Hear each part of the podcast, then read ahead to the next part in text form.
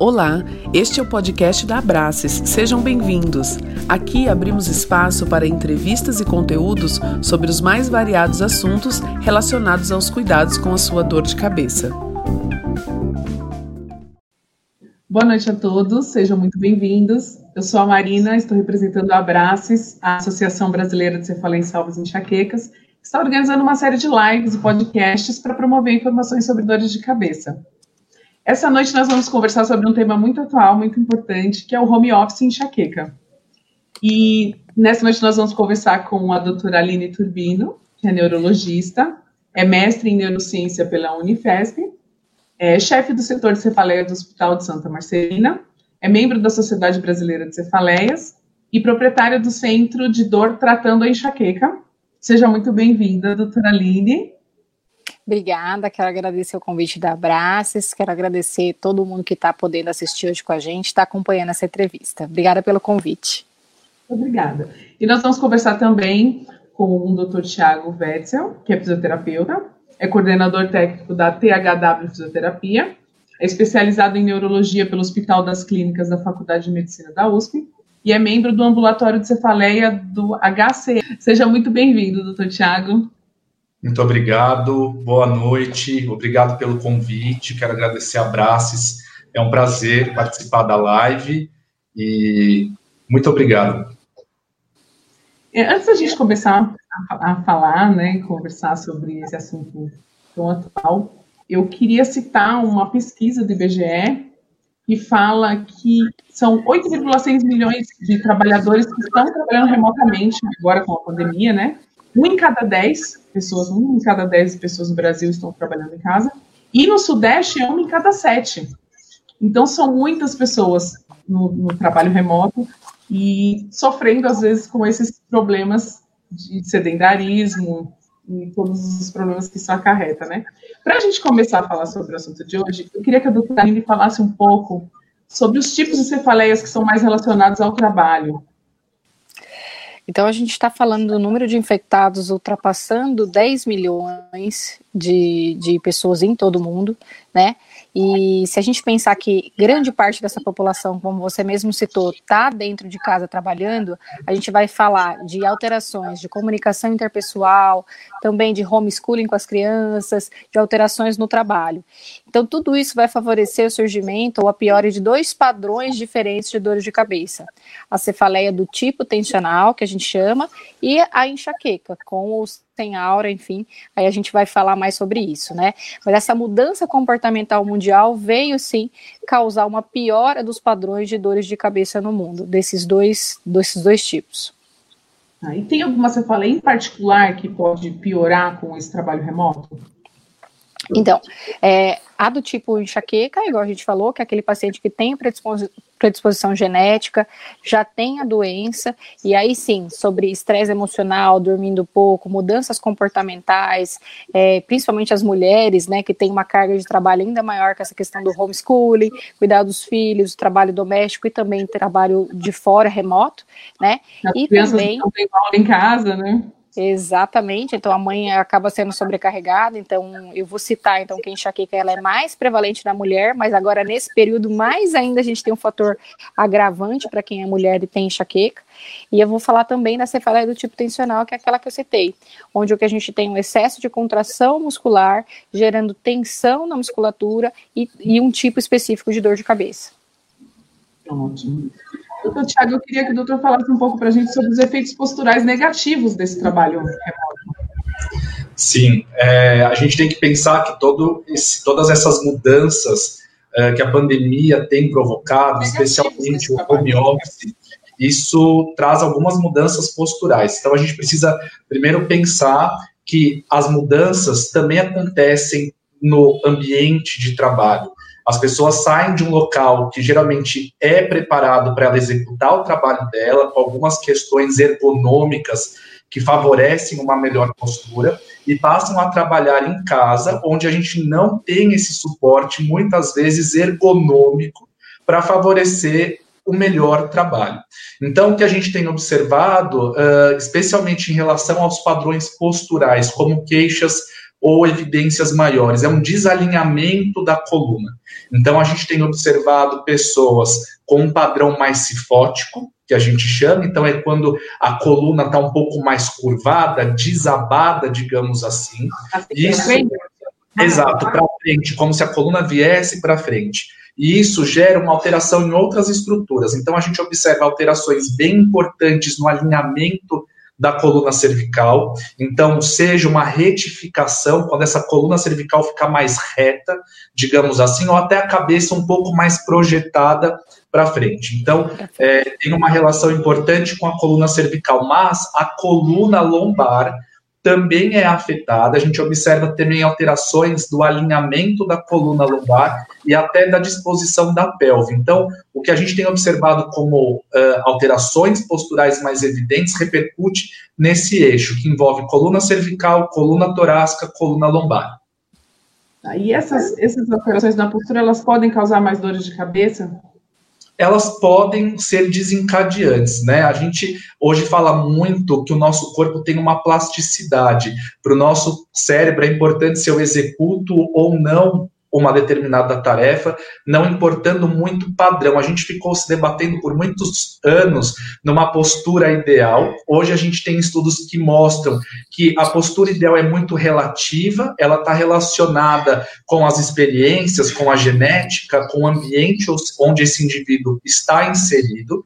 Mas o que a gente observa é que o sistema músculo-esquelético, então, tanto a parte óssea quanto a parte muscular, são os grandes executadores. E se a gente gera uma sobrecarga sobre esse sistema músculo-esquelético, então a parte óssea, a parte muscular, isso pode desencadear algumas dores, especialmente quando a gente fala da cefaleia tensional, onde esse desalinhamento da coluna, essa alteração postural, coloca alguns músculos em maior ponto de tensão ou sobrecarga.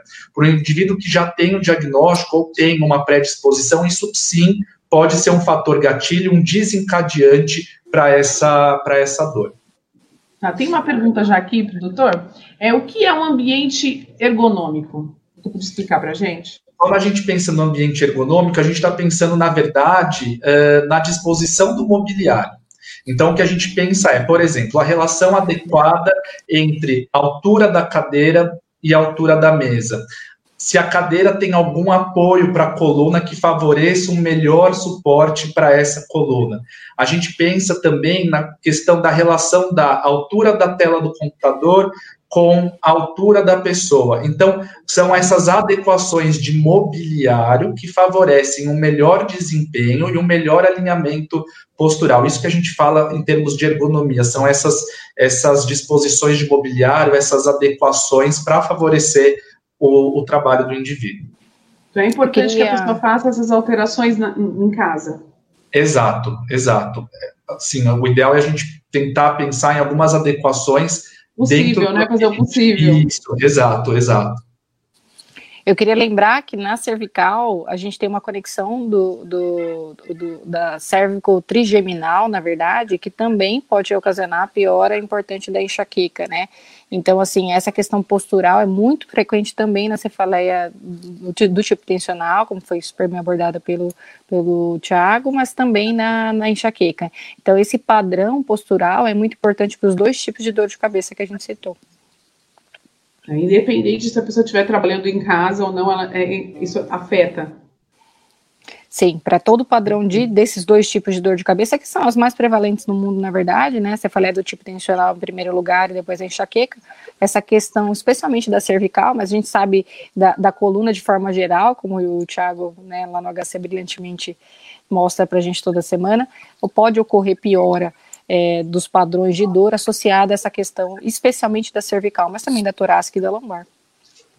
Ótimo. Doutora, a doutora podia falar um pouquinho para a gente sobre os sintomas da enxaqueca e, e da cefaleia, a diferença dos sintomas da enxaqueca e das cefaleias funcional? Então, se a gente falar da, da enxaqueca, a gente está falando de um padrão genético, então aquele paciente tem uma predisposição genética a sofrer, né, a, a, ter dor todas as vezes que a gente tem elevações de algumas substâncias neuroquímicas que excitam o nosso sistema neurológico, o sistema inflamatório central. Então, quando ele faz alguma coisa que o cérebro dele é, acha que é danoso ou errado. Então, por exemplo, excesso de luz, excesso de barulho, tá menstruada, às vezes alguma coisa que come, não dormir direito, tudo isso vai gerar, vai desencadear uma dor que vem desde o padrão latejante, pulsátil, que é o, o, o que todo mundo já associa, mas também a gente sabe que na forma crônica da enxaqueca, ou seja, aquele paciente que tem mais de 15 dias no mês, ele pode ter um padrão tipo peso, aperto e pressão. Isso às vezes confunde o paciente, ele acha, ah, eu tenho só uma cefaleia do tipo tensional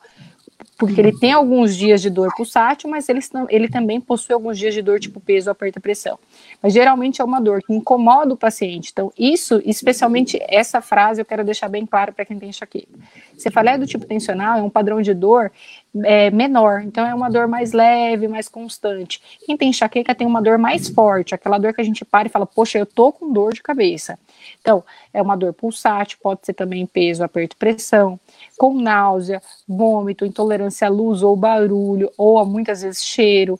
Tem pacientes, né, 30% deles experimentam aura, que são aqueles pontos brilhantes ou pontos pretos, formigamentos, só 30% dos pacientes experimentam. Então, muita gente vem às vezes e fala assim, poxa, eu achava que eu não tinha enxaqueca porque eu não tinha aura.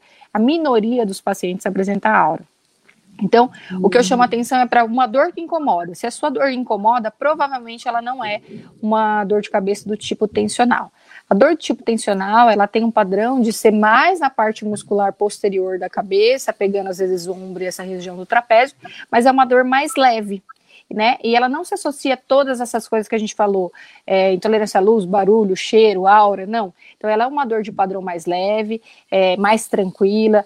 Paciente não costuma procurar ajuda médica ou mesmo ir para o pronto-socorro por conta dela, porque ela não é uma dor tão limitante. Então vamos dizer assim que a enxaqueca é um padrão de dor mais importante, acompanhado com um monte de sintomas e, e com uma intensidade da dor bem importante. E essa cefaleia do tipo tensional é uma dor um pouco mais leve, um pouco mais contínua, com predomínio nessa parte posterior e muitas vezes nessa região em faixa. É possível fazer um tratamento preventivo para a cefaleia tensional? Sim, é possível. Então a gente tem várias linhas né, de, de tratamento. Na verdade, pela Sociedade Brasileira de Cefaleia, hoje está indicado tratar todo paciente que tem mais de quatro dias de dor de cabeça por mês. Ou seja, se você tem mais ah. de um dia de dor de cabeça por semana, você merece tratamento, seja ela qualquer dor de cabeça. Então, se for uma cefaleia do tipo tensional que vem frequente, é importante tratar. Se for uma enxaqueca que venha mais de uma vez por semana, é interessante tratar sim. Porque a gente sabe que o paciente que faz uso excessivo de medicação, ou seja, que toma mais de dois ou três comprimidos por semana de remédio, tem é, uma característica de desenvolver o que a gente chama cefaleia por uso excessivo de analgésico, né? Que faz com que esse paciente comece a apresentar dores maiores e cada vez mais frequentes. Isso aparece tanto na cefaleia do tipo tensional quanto na enxaqueca. Ótimo. Doutor Tiago, pode falar alguma coisa para a gente sobre esse preventivo é, não farmacológico para esse tipo de dor de cabeça, por conta dessas posturas, se existem claro. Uh, na verdade, o, o, indivíduo, quando chega no consultório, ele geralmente já vem com um diagnóstico de cefaleia, ou tensional, ou com quadro de enxaqueca. Então, geralmente, a gente já recebe esse indivíduo é, para o tratamento da dor. Quando a gente pensa um pouco em prevenção, dentro da fisioterapia, o que a gente vai pensar muito é, em, relação ao home office, ou em relação ao ambiente de trabalho, fazer as adequações do mobiliário para justamente diminuir a sobrecarga tanto na parte óssea quanto na parte muscular.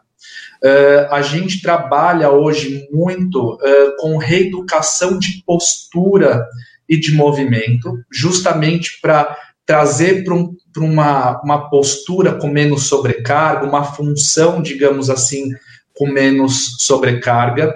Uh, então, existe esse trabalho de re readequação da postura, e a gente tem alguns estudos hoje bem interessantes mostrando que tanto indivíduos com enxaqueca como cefaleia tensional apresentam fraqueza muscular de alguns grupos uh, específicos, especialmente de músculos que dão estabilização para cervical, a gente tem alteração do core central, que são os músculos que dão estabilidade para o tronco, principalmente para essa parte mais inferior, que envolve abdômen, musculatura do períneo, uhum. diafragma, e inclusive tem estudos mostrando que pessoas que têm enxaqueca ou cefaleia tensional também apresentam alterações de equilíbrio.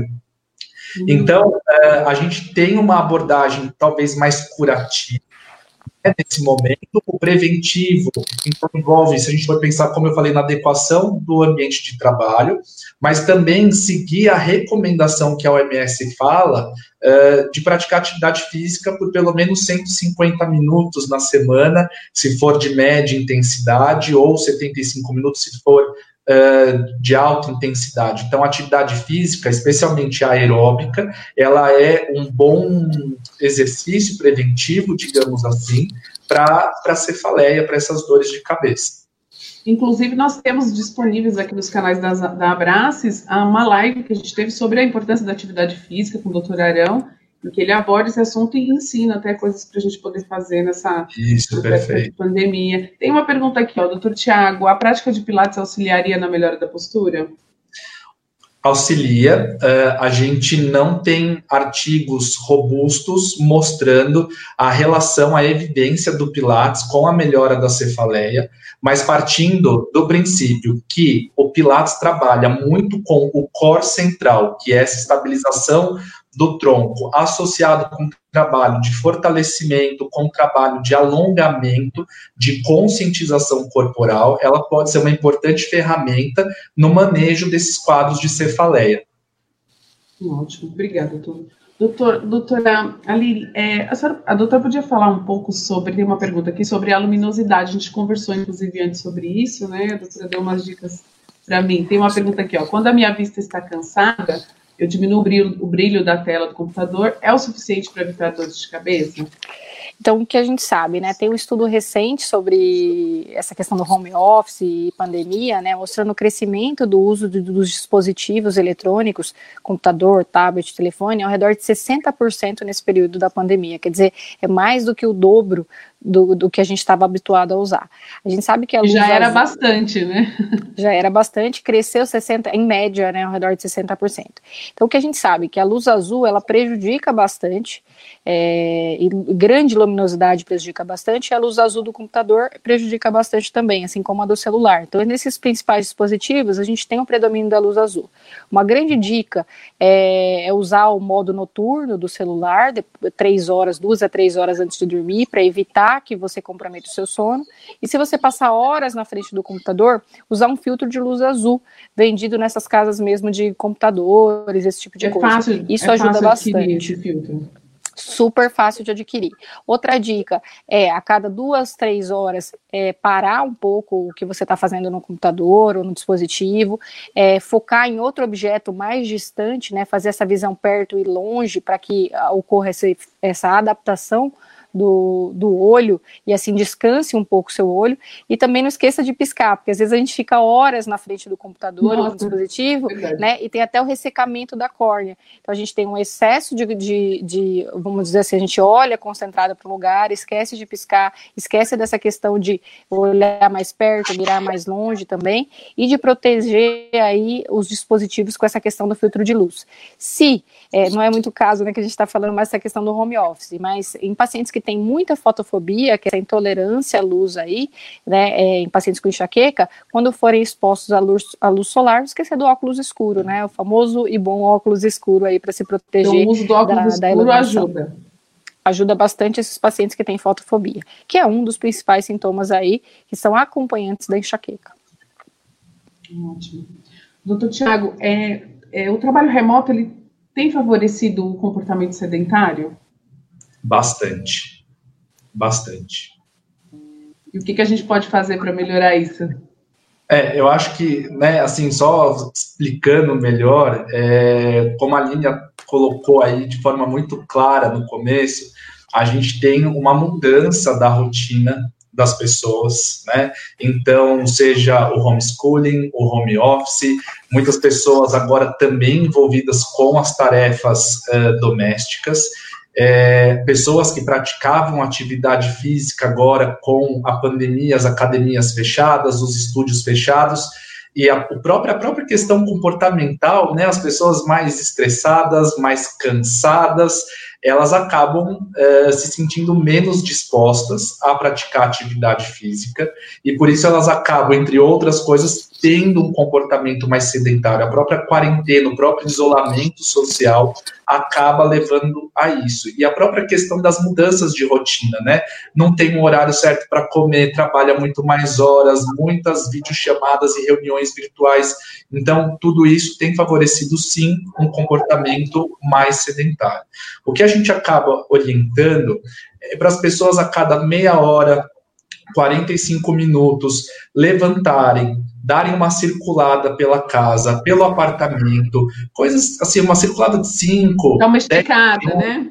É, dá uma esticada, fazer um alongamento, as pessoas com bastante tensão uh, na cervical, então tem alguns alongamentos que a gente pode, por exemplo, indicar, eu posso mostrar depois um pouco de alguns alongamentos que Ai, podem isso. Uh, hoje, né, a gente tem, uh, apesar dessa mudança, outras possibilidades para diminuir esse comportamento sedentário. Então, a gente tem orientado, se possível, que a pessoa, além dessa caminhada dentro de casa, se conseguir permanecer mais tempo em pé, então se adequar o posto de trabalho também para que ele fique um tempo em pé, Sim. trabalhando em pé.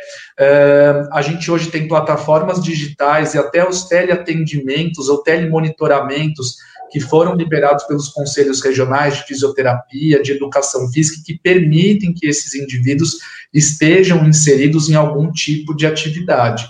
Então, dentro dessa nova rotina, é importante sim que a gente também consiga separar um tempo para uh, eh, fazer alguma atividade. A gente é, a gente sabe que a, a, falta de atividade física está implicada ou no surgimento ou na piora, no agravamento da enxaqueca, da cefaleia tensional. Então, se a gente consegue é, mudar um pouco esse paradigma do sedentarismo, a gente consegue dar um avanço, né, ter um avanço na melhora dessa dor.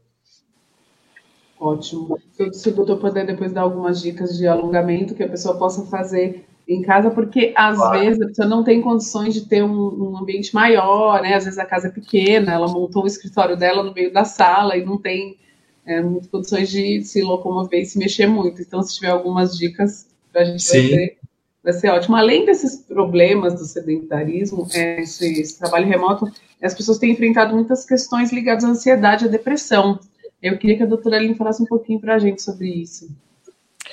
É, acho que a gente tem grandes, é, grandes coisas que aconteceram no meio dessa pandemia, né? Então, a falta de atividade física, é, a questão do, do excesso de, de trabalho, é, o excesso de trabalho em todos os âmbitos, né, familiar, é, a falta de limite, né, então aquele, aquele, aquele trabalho que antes tinha 8 horas, de repente ele vira 12, 14 horas, vai para a noite, madrugada, todo mundo online. Então, eu tive pacientes que, que melhoraram e tive pacientes que pioraram. E o grande uhum. boom, né, que aconteceu na pandemia foram os transtornos psiquiátricos. Né? Então, sem dúvida, se a gente pensar e a gente sabe que os pacientes com enxaqueca têm uma chance maior de suicídio, grande chance de transtorno de ansiedade e depressão e bipolaridade, é, esses quadros neurológicos e neuropsiquiátricos se associam né, e ficar dentro de casa vai tornar esses pacientes mais é, é, com maior, uma maior psicopatia, né, é, psico, é, psicologicamente falando, com alguma chance de ter uma dessas doenças. Então a gente sabe que todas essas doenças psicológicas, psiquiátricas estão mais presentes no paciente que tem enxaqueca, especialmente no formato crônico. Então eles sofreram mais, eles têm uma chance maior desses transtornos todos, tanto um índice de de suicídio, como depressão, transtorno de, de ansiedade e bipolaridade. E aí eu vou destacar que existe tratamento para isso também. Quando a gente trata a enxaqueca, a gente tem uma maior, um menor comprometimento psiquiátrico.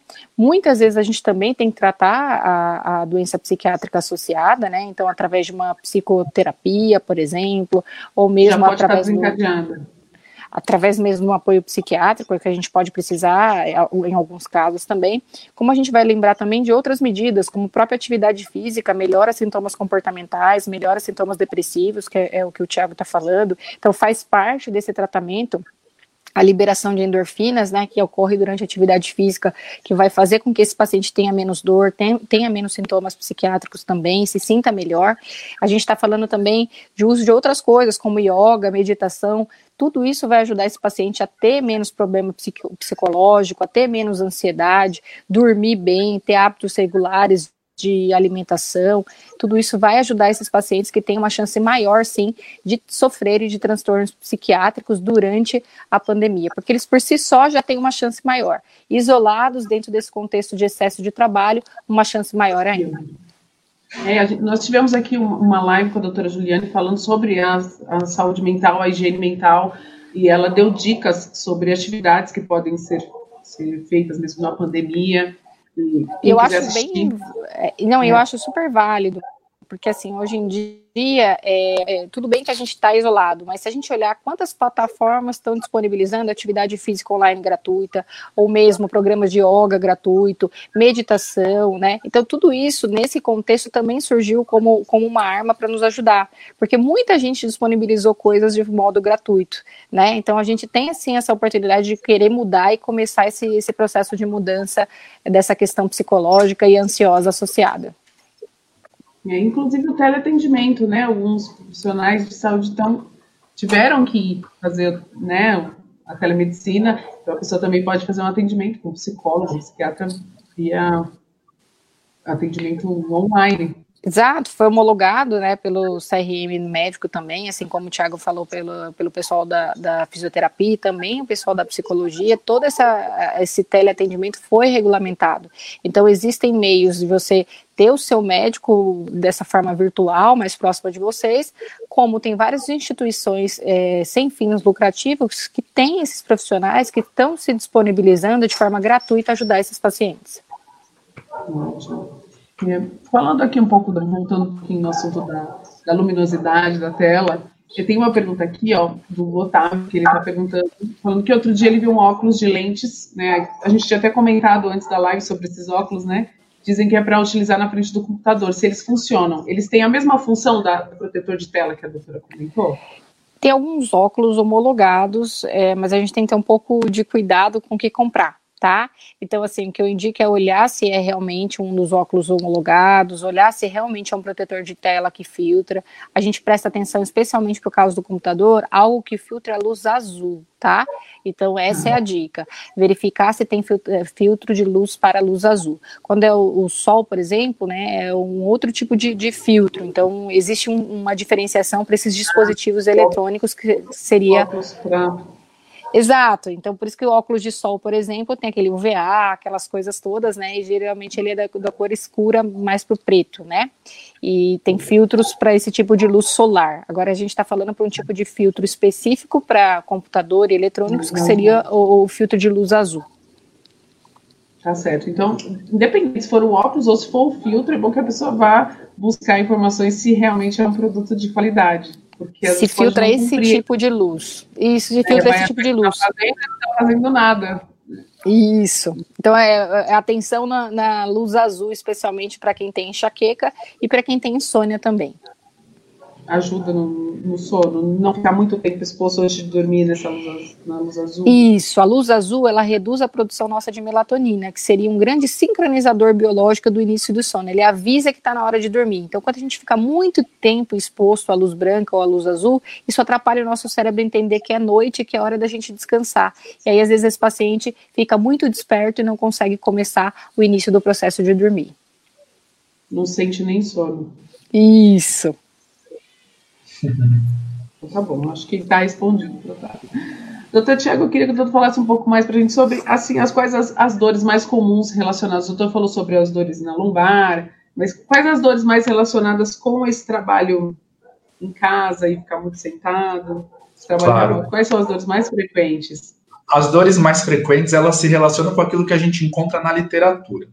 Então, talvez o, o campeão de audiência seja a cervicalgia. A, a dor na cervical, ela é uma das dores mais prevalentes e que acompanha, sim, tanto indivíduos enxaquecosos como aqueles com outros tipos de cefaleia. E nesse caso, a gente fala mais sobre a cefaleia tensional.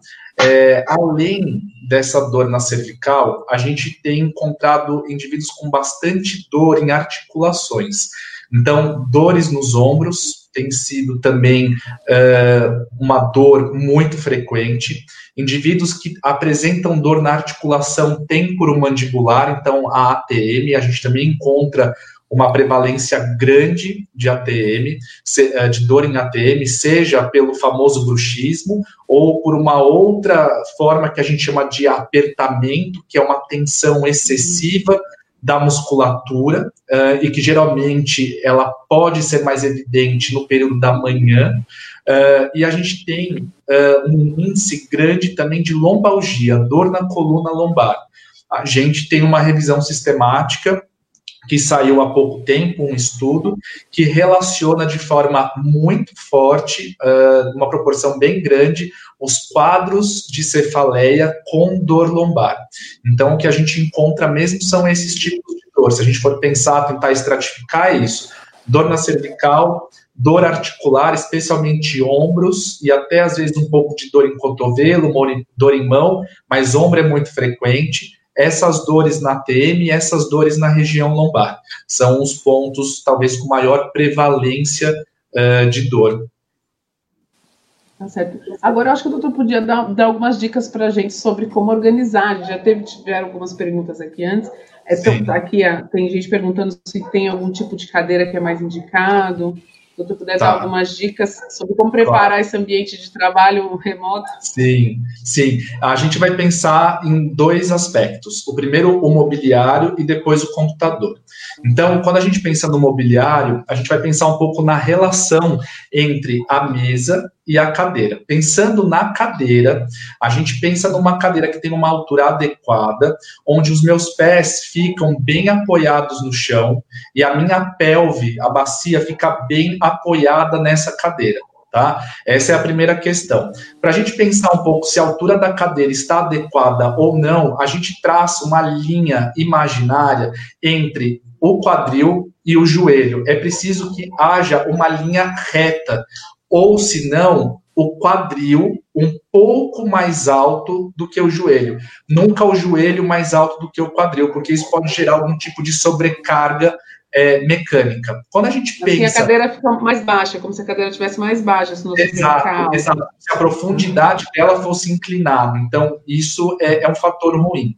Quando a gente pensa no apoio dos pés no chão, a gente vai pensar um pouco no joelho. A gente sempre recomenda para que esse indivíduo não traga os pés muito para trás. A gente tem hábito de cruzar o pé atrás, de ficar na ponta é, dos pés. É, para trás, é verdade. É, isso pode principalmente gerar algum tipo de estresse articular no joelho, até interferindo na circulação sanguínea. Então, o ideal Legal. é que a articulação, né, o ângulo entre a coxa e a perna, o joelho, esteja 90 graus, mais ou menos, tá? Quando a gente pensa na relação uh, da altura da cadeira com a altura da mesa, a gente toma um pouco como medida o nosso antebraço. Então, a gente vai traçar uma outra linha tá? É importante que a linha. Tu tá falando, eu estou aqui medindo, ver se a minha tá é, certa. A linha entre o cotovelo e o punho também esteja mais ou menos como se fosse uma linha reta. Se a mão tiver mais para cima do que o cotovelo, isso também pode gerar um estresse articular, uh, tanto no punho quanto no cotovelo, e ser ruim. Então, essa é uma primeira medida. Quando a gente pensa Marina, um pouco na questão da, do apoio da cadeira, eu acho que sempre vale aquela que o indivíduo se sente mais confortável, mas uma cadeira que tenha um encosto e que respeite um pouco a curvatura da lombar, né, que tem uma certa angulação, pode ser interessante, ou para aqueles indivíduos que têm uma cadeira reta, que não tem esse apoio, às vezes colocar uma almofada ou um travesseiro atrás, pode ser interessante para dar um pouco mais de conforto e comodidade para essa coluna. Tá? É uma outra... a pessoa não tem espaço para ter uma cadeira grande né, em casa, vai usar a cadeira comum uhum. da mesa, né? então uma almofada pode colaborar. Perfeito. E quando a gente pensa, então, no maquinário, no computador, a gente vai pensar em duas coisas. Se esse indivíduo está trabalhando com o notebook ou se ele trabalha com desktop, computador convencional, tá? O que, que a gente orienta? A gente vai tomar como base a parte superior da tela do computador. Esse canto superior, ele precisa estar na altura dos olhos. Então, quando a gente tem um desktop, às vezes a gente pode fazer uma adaptação simples, colocando livro embaixo ou alguma outra coisa, para subir a tela de uma forma que o, a parte superior da tela esteja na linha do nosso olhar. Se esse indivíduo trabalha com notebook, ele também pode adaptar com o livro. Hoje existem aqueles apoios, aqueles suportes para o notebook. Sim, é verdade, que dá para colocar embaixo. Acabam elevando, mas isso gera um problema. Porque muitas vezes o teclado é acoplar ao notebook e aí o teclado. Aí levanta, suspende. É. Nesse caso, o que a gente acaba recomendando é uma adaptação com um teclado adicional. Um cabo conectado no notebook e um teclado adicional. E usar o teclado na altura da mesa. Perfeito, ótimo, porque aí você ótimo, o teclado e a tela do computador em cima. Isso são medidas que vão melhorar o alinhamento postural dessa pessoa, diminuindo um pouco daquelas sobrecargas que a gente falou lá no começo, e que podem sim ser fatores que previnam a piora da dor ou até o surgimento delas. Ótimo. Com relação ao ambiente, então, o doutor deu essas dicas já dá para uma postura que ajuda na não ter tanta dor de cabeça. É, e comportamental? Eu queria que o doutor falasse mais um pouquinho sobre os exercícios. Quais os alongamentos que a gente pode fazer? Tá, a gente sempre vai olhar o, o indivíduo né, é, como um todo. A gente sempre procura individualizar o atendimento, porque cada indivíduo tem as suas necessidades e acaba é, por fazer com que o atendimento seja muito direcionado. Então, quando a gente pensa um pouco nessas orientações gerais, a gente vai pensar em medidas que servem para todo mundo, que podem servir para todo mundo e que podem diminuir principalmente a tensão. Então, a gente pode pensar uh, em movimentos de cervical e ombro. Então, o que a gente pensa de alongamento são aqueles alongamentos que a gente conhece. Então, por exemplo, eu quero alongar minha cervical. A gente pode inclinar um pouquinho a cabeça, né? Sempre apoiando com a mão e tracionando, deixa o ombro do outro lado relaxado. A gente vai contar mentalmente 30 segundos e depois a gente muda de lado, tá? É, ah, existe um número específico? Geralmente a gente pensa nessa contagem de 30, pode ser um pouco mais, às vezes um minuto, repetir umas duas, três vezes, isso pode ser interessante. Deixar a coluna bem reta, abraçar as mãos atrás da cabeça e trazer o queixo em direção ao tórax e também manter por 30 segundos a um minuto, pode ser bem interessante. Tem alguns alongamentos de ombro, então a gente cruza o braço na frente do corpo e traciona com o outro braço.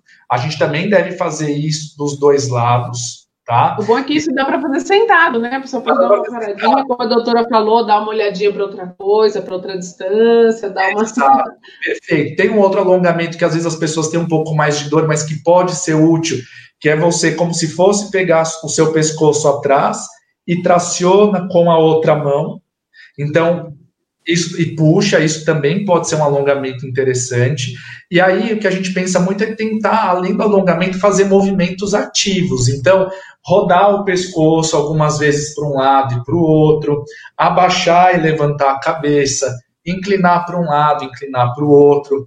Em relação aos ombros, tem aqueles famosos movimentos circulares, então a gente pode distensionar, rodando um pouquinho para trás, rodar um pouquinho para frente. Então, esses pequenos alongamentos, eles podem ajudar no distensionamento, digamos assim, muscular e pode dar mais conforto, pode ajudar no relaxamento. Então, são... Pode ajudar também se eu já estiver sentindo dor, se eu já estiver com, com dores de cabeça, se eu fizer esses exercícios, pode ajudar de alguma maneira?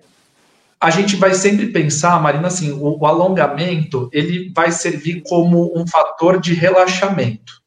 É, funcionalmente, quando a gente pensa em melhora de função, é, uma avaliação ela é mais indicada tá? Para que a gente consiga. Porque quem tem dor quer saber tudo, né? Tudo é, que puder melhorar. Olha, se você ficar piscando, vai melhorar, Exato. você quer saber tudo, né?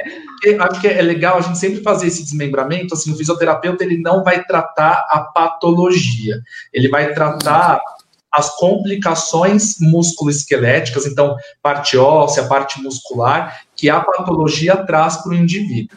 Então, assim, o alongamento, ele vai, assim, auxiliar no manejo da dor, ele pode ser um fator bacana para isso, mas eu sempre vejo o alongamento como algo mais profilático ou é, mais de alívio, ele não vai direto na causa. Então, é, diante daquilo que eu falei lá no começo, alguns estudos mostrando que existe fraqueza muscular né, no, na cervical, alteração de equilíbrio, é sempre interessante que a gente faça uma avaliação para que a gente consiga, através disso, elaborar o melhor programa de exercícios para a pessoa, porque aí a gente vai direcionado naquela pessoa, né? A gente sempre gosta de falar personalizado, personalizado, que hoje o indivíduo ele é muito mais amplo do que a parte física, ele está inserido num contexto biopsicossocial.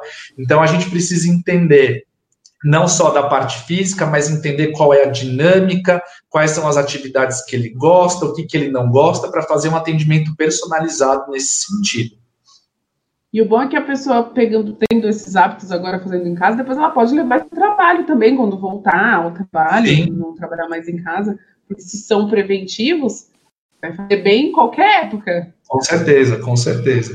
Seria bom que as pessoas tivessem esse hábito se alongar sempre, né? Não esperar ter dor. Sim, sim, exato, exatamente. A gente tem uma pergunta aqui, ó. O Otávio falou o seguinte: eu engordei na pandemia e a minha barriga cresceu. A lombar começou a doer também. Tem alguma relação da barriga maior com a dor na lombar? Ixi, pode, aqui. pode, pode ter, né? Assim, quando a gente uh, pensa no, na forma como o corpo se movimenta, como ele é organizado, tá? A gente vai pensar que o tronco inferior, o tronco inferior é essa região abaixo das costelas, que pega um pouco a região ali da musculatura da pelve abdominal, essa região tem uma, uma função importante de estabilizar a coluna. Uma vez que o indivíduo, ele pode ter um pouco de aumento da circunferência abdominal, isso pode alterar, por exemplo, o alinhamento, né? A postura pode ficar um pouco mais curvada, ele pode um pouco o mais... Eixo, né? Altera o eixo, né, da estabilidade corporal. Então, isso assim pode... como a gente, quando a gente está grávida também, né?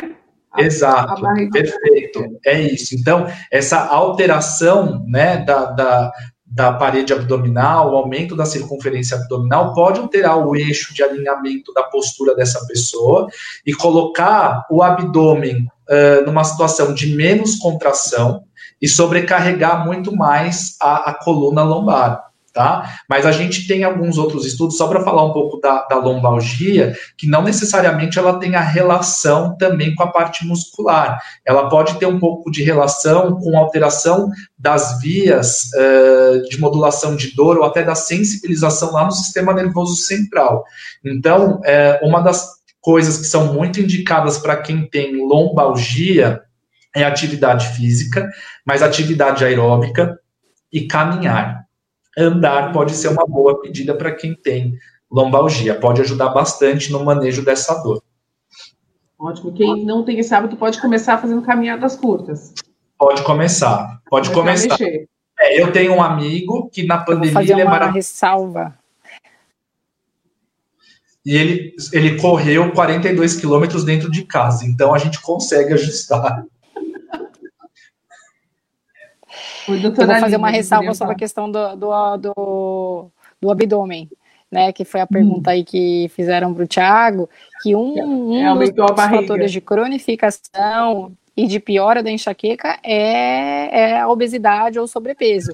Então, o paciente que está mais gordinho, acima do peso, ele tem um fator de risco para ter dor de cabeça mais dias no mês. Porque o paciente com obesidade ou com, com esse excesso de peso, ele tem mais fatores inflamatórios a nível de corrente sanguínea e também a nível, assim, a nível de sistema nervoso central. Por isso que a gente fica de olho na balança dos pacientes com enxaqueca, tá? Esses pacientes não podem ser gordinhos, não. É o ideal que todo mundo tenha um peso, né, adequado, mas quem tem enxaqueca é mais importante ainda, né? Exato. Ah, tem uma outra pergunta aqui. Né? Pois é, doutora Aline, a Ellen está perguntando se a, hidrata, se a hidratação pode melhorar as enxaquecas. Você tem essa questão de também quem está em casa parar de beber água. Sem dúvida. Então, a coisa comportamental para quem tem enxaqueca é muito importante. Então, é um cérebro que ele fica estressado e que ele inflama cada vez que os pacientes têm algum comportamento que ele considera como sendo inadequado. Entre eles, não comer, então jejum prolongado, se recomenda comer de 3 em 3 horas, e hidratação. Então, a, a, a hidratação deve ser de 2 a 3 litros de água por dia, bastante água. Aí eu sempre recomendo deixar mesmo uma garrafinha, porque a garrafinha a gente consegue mensurar a quantidade, né? Às vezes por copo fica difícil, mas a garrafa a gente sabe quantos ml tem. E Você acha que bebeu água, bebeu bem pouco, né? Exatamente. Às vezes falar, ah, eu bebo muitos de água, mas a gente não consegue mensurar. Então a garrafa é uma coisa legal. Outra coisa, né, é evitar é, de líquidos os que contenham cafeína. Então café, chá verde, chá preto, chá mate, esses chás vendidos no supermercado. Então eu tenho muito paciente que às vezes fala, né, nossa, mas eu tomo 3 litros de chá por dia daqueles vendidos em supermercado. Aquilo tem muita cafeína, né? Então na verdade ele ele está se hidratando, mas está consumindo um excesso de café que também vai ser prejudicial para ele. Então é, se for tomar chá, por exemplo, chás calmantes que não contenham cafeína, né? Esses, esses que não. não chá, chá, mais chá, naturais. Isso, camomila, erva doce, esses que não contêm cafeína. Investir mesmo na água. E um chá bacana que hidrata bastante também, ajuda a prevenir crises de dor, é o chá de gengibre. Então, o chá de gengibre é uma dica legal para quem tem enxaqueca. Ótima dica para quem eu não, eu não sabia disso. Chá de gengibre, ótimo. É uma ótima dica. Então, assim, essas coisas comportamentais, caprichar na hidratação, comer de três em três horas, evitar gordura, fritura, excessos de corante, conservantes, uma alimentação mais equilibrada e controladinha. É, a doutora falou, conversou com a gente antes da, da live sobre isso, das pessoas que fazem o jejum mais prolongado em casa, mas as também que estão compulsivas, estão comendo demais. A gente tem os dois extremos, exatamente. A gente tem os dois extremos. Tem aquele que passa horas na frente do computador trabalhando com atividades, e tem aquele que está extremamente ansioso, desconta tudo na comida e come demais, e aí vai gerar né, a questão da sedentaridade, aumento de ganho de peso, ingesta de produtos inadequados, com alto teor de açúcar, corante, conservante, né? Porque às vezes você está em casa, você compra uma coisa mais prática, né? Deixa de comer é, uma comida mais equilibrada naquele quilinho que era lá que ele pegava salada, as coisas, começa a comprar uma coisa mais industrializada. Então a gente tem os dois extremos no meio aí dessa, desse home office. É, às vezes no escritório a pessoa nem tem a possibilidade de ficar beliscando, mas como está em casa, fica muito mais fácil de beliscar o tempo todo. É, tem os dois extremos. É. Pois é. Doutor, tem uma pergunta aqui, a gente já está quase no fim. A Ellen está perguntando é que ela tem escoliose e ela quer saber se isso pode afetar nas dores de cabeça. Pode. É, assim, vou tentar ser bem, bem objetivo, né? A, a nossa coluna é formada por vértebras que estão alinhadas umas sobre as outras e elas têm é, movimentação graças a, a, um disco gelatinoso que fica entre elas e permite o movimento, tá? A escoliose, você tem uma alteração fisiológica da, da curvatura da coluna. Se a gente for pensar que todo o nosso corpo está interconectado através dos ossos, a gente vai pensar que uma alteração na coluna pode afetar todas as outras estruturas, tanto para cima quanto para baixo. Se a gente for levar em consideração que a dor de cabeça, em alguns casos, ou boa parte dos casos, tem disfunção na coluna cervical associada, isso pode sim ser um fator que predispõe uh, ao aumento da dor. Então, a, a, escoliose, sim, pode provocar um aumento da dor por conta desse desalinhamento e dessa disfunção da coluna cervical, que pode repercutir, inclusive, naquela disfunção de ATM que a gente falou um pouquinho atrás. Tá bom. Então, para a gente, agora no finalzinho, né, a gente tem já um pouquinho de tempo, eu queria que vocês falassem para a gente sobre a, a, importância de procurar um tratamento adequado, especializado, para quem está assistindo a gente aqui. Então, eu vou, vou falar da, da, dessa campanha que eu citei no início, né, da, da live, da Sociedade Brasileira de Cefaleia, que você deve procurar ajuda médica do neurologista é, todas as vezes que tiver mais de um dia de dor de cabeça por semana. Para isso, a gente disponibiliza o site da Sociedade Brasileira de Cefaleia, com o registro de todos os médicos de, por região do país. Aí vocês vão conseguir achar os, os, especialistas em dor de cabeça, em todas as dores de cabeça, e aí consultar um médico é, especializado para o seu tratamento. Então, é, procure tratamento, existe tratamento, é possível ter qualidade de vida. O paciente ele deve entender o contexto que ele vive, a doença que ele vive, para que ele possa se ajudar E existe tratamento é, medicamentoso e não medicamentoso, né? Então, é, medicamento, o seu médico vai escolher o melhor para você, atividade física, alimentação, hidratação, hábito regular de dormir faz parte, né? Então, tudo isso, uma mudança completa na qualidade de vida desse paciente com dores de cabeça vai fazer parte do tratamento. Ótimo, muito obrigada, doutora. Doutor Tiago, você quer falar para a gente um pouquinho? Eu acho que, pegando, pegando um pouco o gancho no que a Aline falou, a gente sabe hoje que o tratamento com profissionais especializados faz toda a diferença. A gente hoje fala muito no contexto da dor, da educação em dor, então, não só a, a, questão da medicação, mas o próprio entendimento do indivíduo sobre aquilo que ele tem. A mudança comportamental é muito importante, então, como a Aline falou, a questão da alimentação, a questão do sono, a, a própria questão do próprio entendimento é importante e a atividade física é, com profissional especializado também faz toda a diferença. A gente tem cada vez mais uh, estudos mostrando que a atividade física faz toda a diferença no manejo da dor. Então, tem que sair do sedentarismo e buscar uma forma de mexer o corpo, porque isso com certeza vai auxiliar no manejo dessa dor. Eu queria agradecer muito a presença do Dr. Tiago da doutora Aline quem quiser entrar em contato com eles, a Abraço está colocando aqui os contatos nos comentários. Quem quiser mais informações, estão os contatos aqui. E eu gostaria de dizer que essas lives, a de hoje e a todas as outras lives, estão gravadas. E para quem quiser assistir, para ter mais informações, é, vai, vão estar nos canais da Abraços, no Facebook e no YouTube. E para colaborar com, com essa, comunicar mais, né, de distribuir essa informação, eu peço que vocês curtam a página do Facebook e se inscrevam no canal do YouTube da Abraços e compartilhem essas lives. E na próxima semana a gente vai ter uma live que fala sobre os tipos de enxaqueca. Né? A doutora Aline falou um pouco para a gente sobre alguns tipos de enxaqueca. E semana que vem a gente vai ter uma live que fala mais especificamente sobre todos esses, esses tipos de enxaqueca. Então eu convido todos a, a assistirem. Muito obrigada, doutor Tiago, muito obrigada, doutora Aline, pela presença. Muito obrigado. Obrigada, agradeço a abraços, Amar, meu colega Tiago, boa noite a todos, obrigada pelo convite, espero vocês no Tratando a Enxaqueca. Boa noite, até a próxima então.